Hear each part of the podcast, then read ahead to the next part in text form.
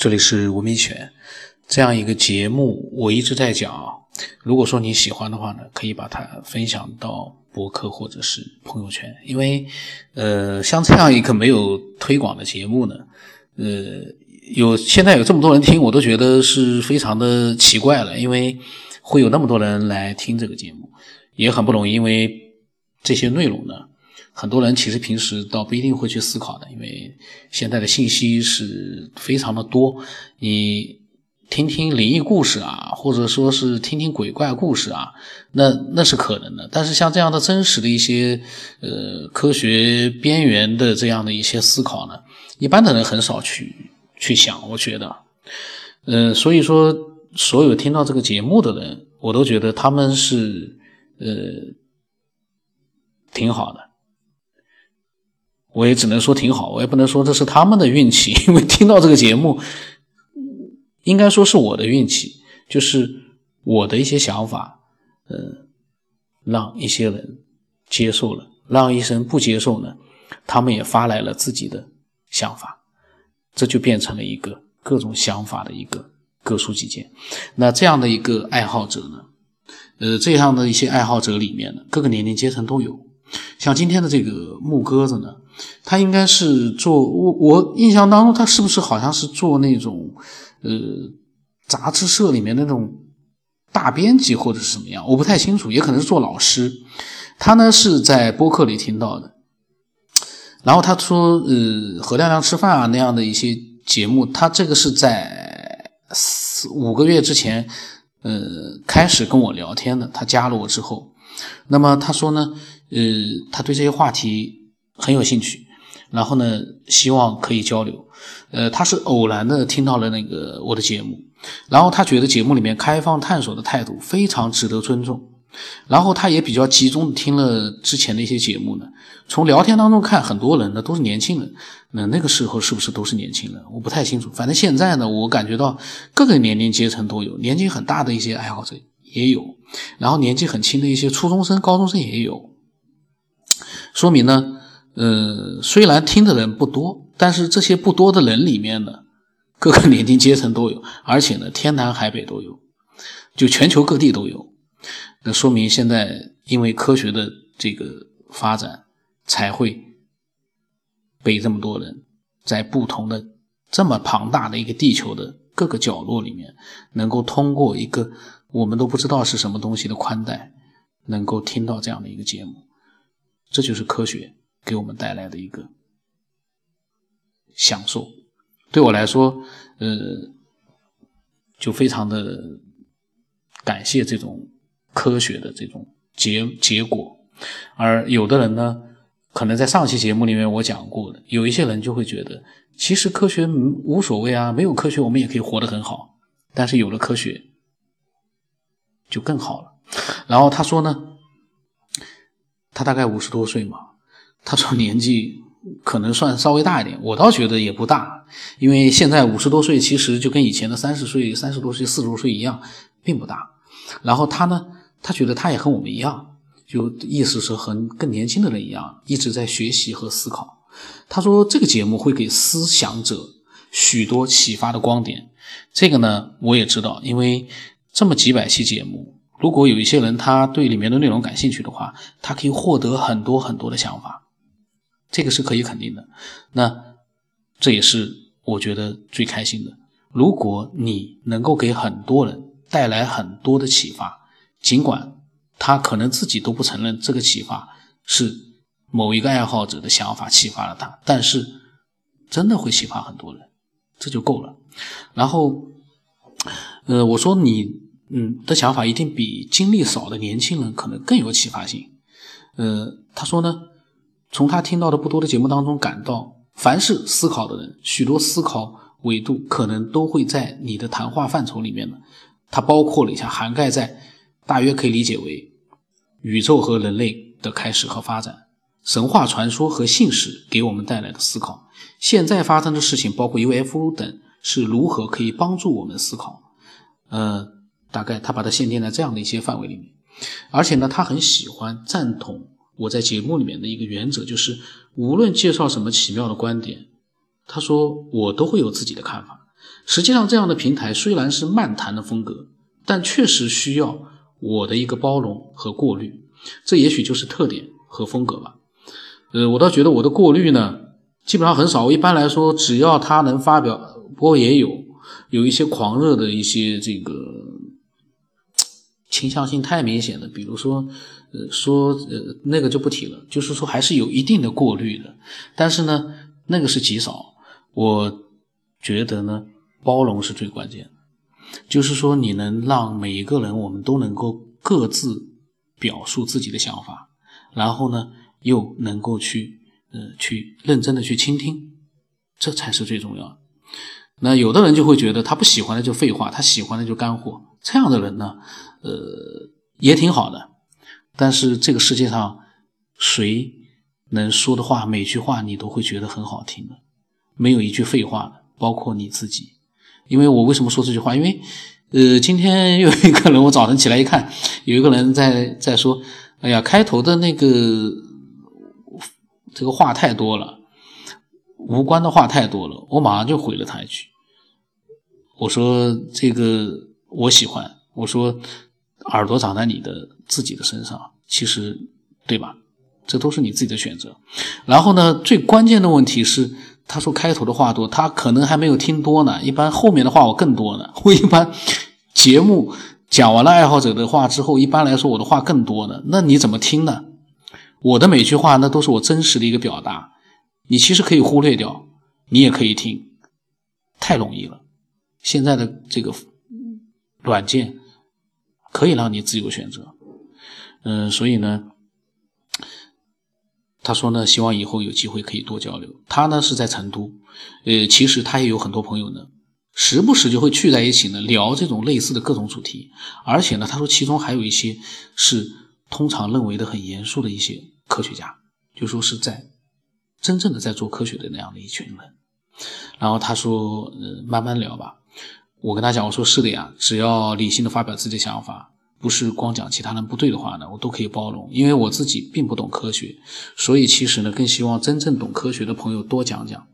我说你也可以具体的讲讲各种想法，都很欢迎，随时想到了发一段都可以。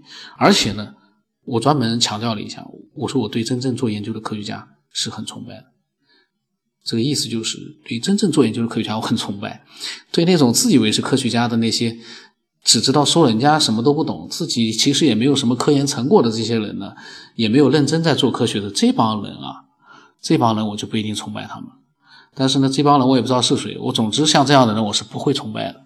呃，那么。我说你的科学家朋友和你聊天的时候有什么好玩的见解呢？随时都可以介绍。嗯，他说好的呀。然后呢，他就出门了。他说回来再聊。另外，他给我介绍了一篇纪实小说，就是因为还没有出版，他给我发了几页图片。他说呢，这本书有七八百页，里面的原型的人物呢都有直接间接的认识，就是说他嗯都知道是真实的。作者呢是一位健在的老者。他说：“如果说觉得只不过是神话故事或者传奇的话呢，也许不足为奇。但是很显然，这些人都在，意思就是说，这些人都是存在于现实社会，存在于真实的这个环境里面。所以呢，他觉得和我广播里面的那个百岁长寿啊、奇幻和穿越啊，以及修行冥想呢，有很多的一个相似性。嗯，然后他发来了一张那个，就是那个那个小说的，呃。”一章内容，呃，讲到了是《道德经》，介绍的是《道德经》。那么这个呢，其实呢，嗯，是人家的，因为书里面的内容还没有出版，所以我就不念了。介绍《道德经》啊，里面的一些内容。然后这个小说应该也是一个玄玄幻的、很传奇的一个故事，但是呢，又是一个很真实的故事，因为他说里面的人他都认识，嗯。我说那，如果能多看几章就好了。我说老子这样的古代的大智慧人物呢，我也是非常感兴趣的。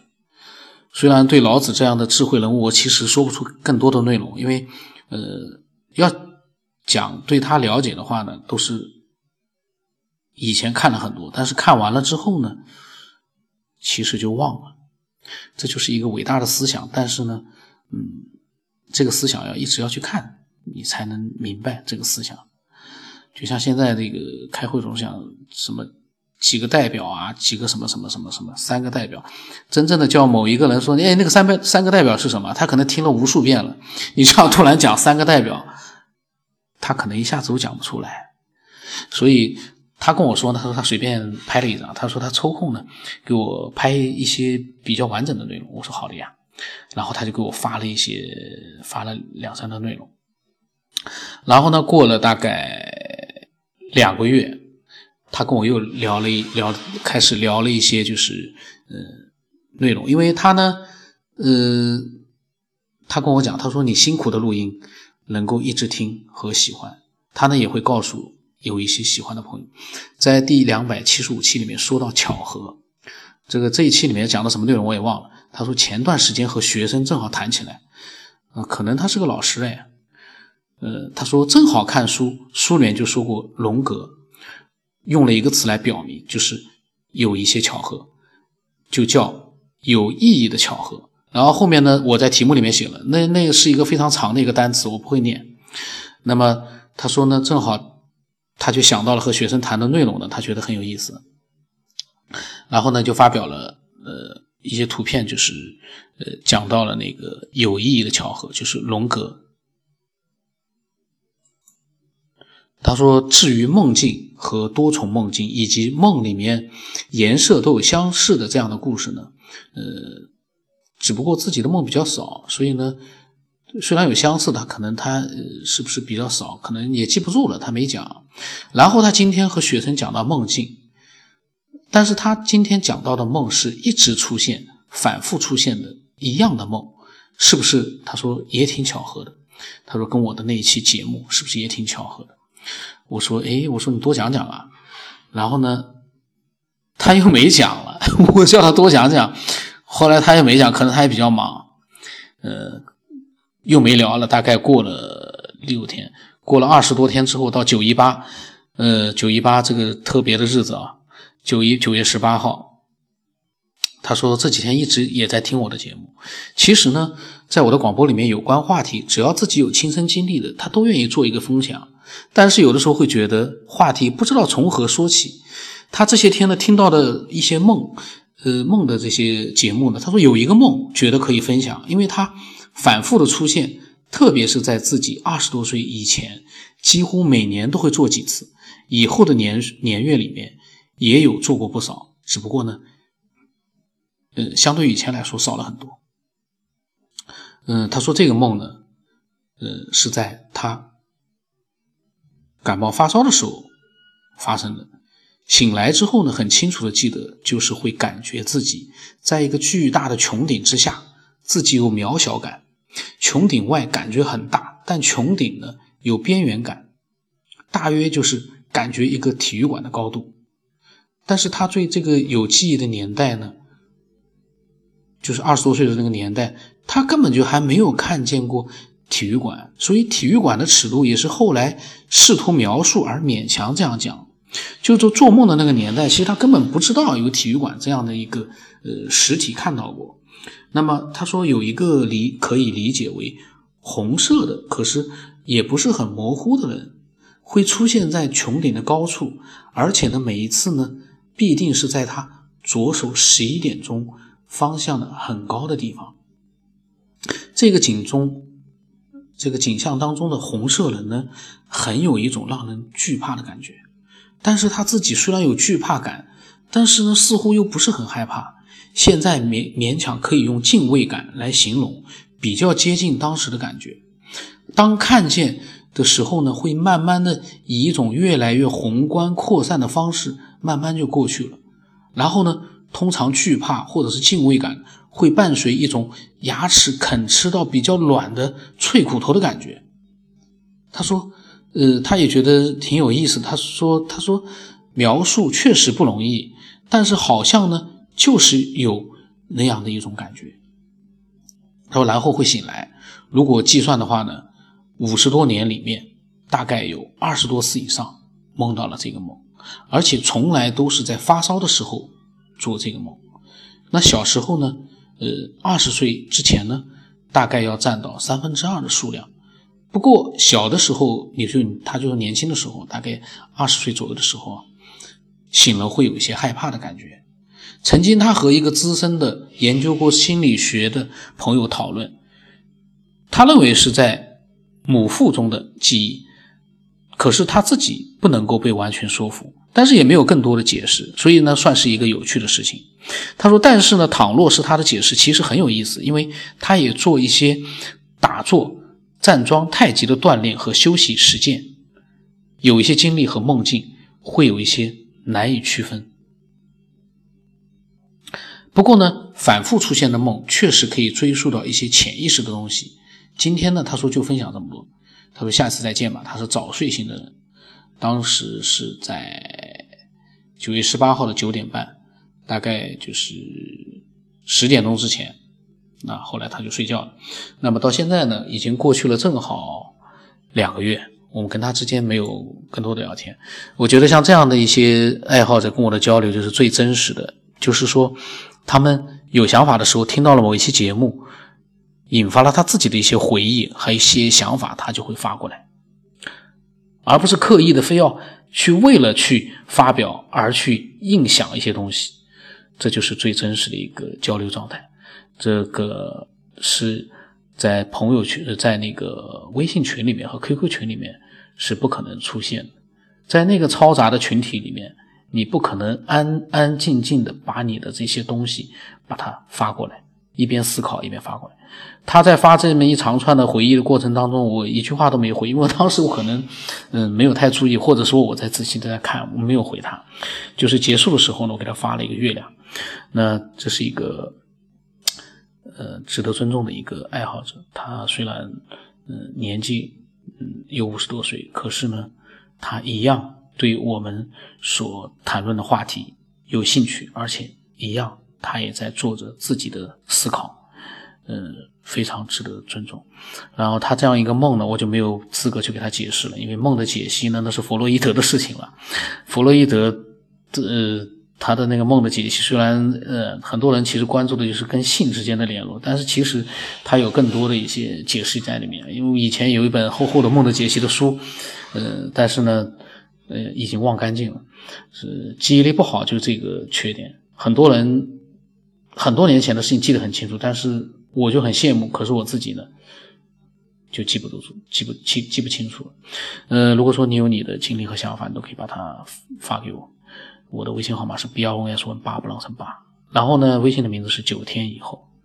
你看见了之后呢，你就知道那个是我。嗯，今天就到这里吧。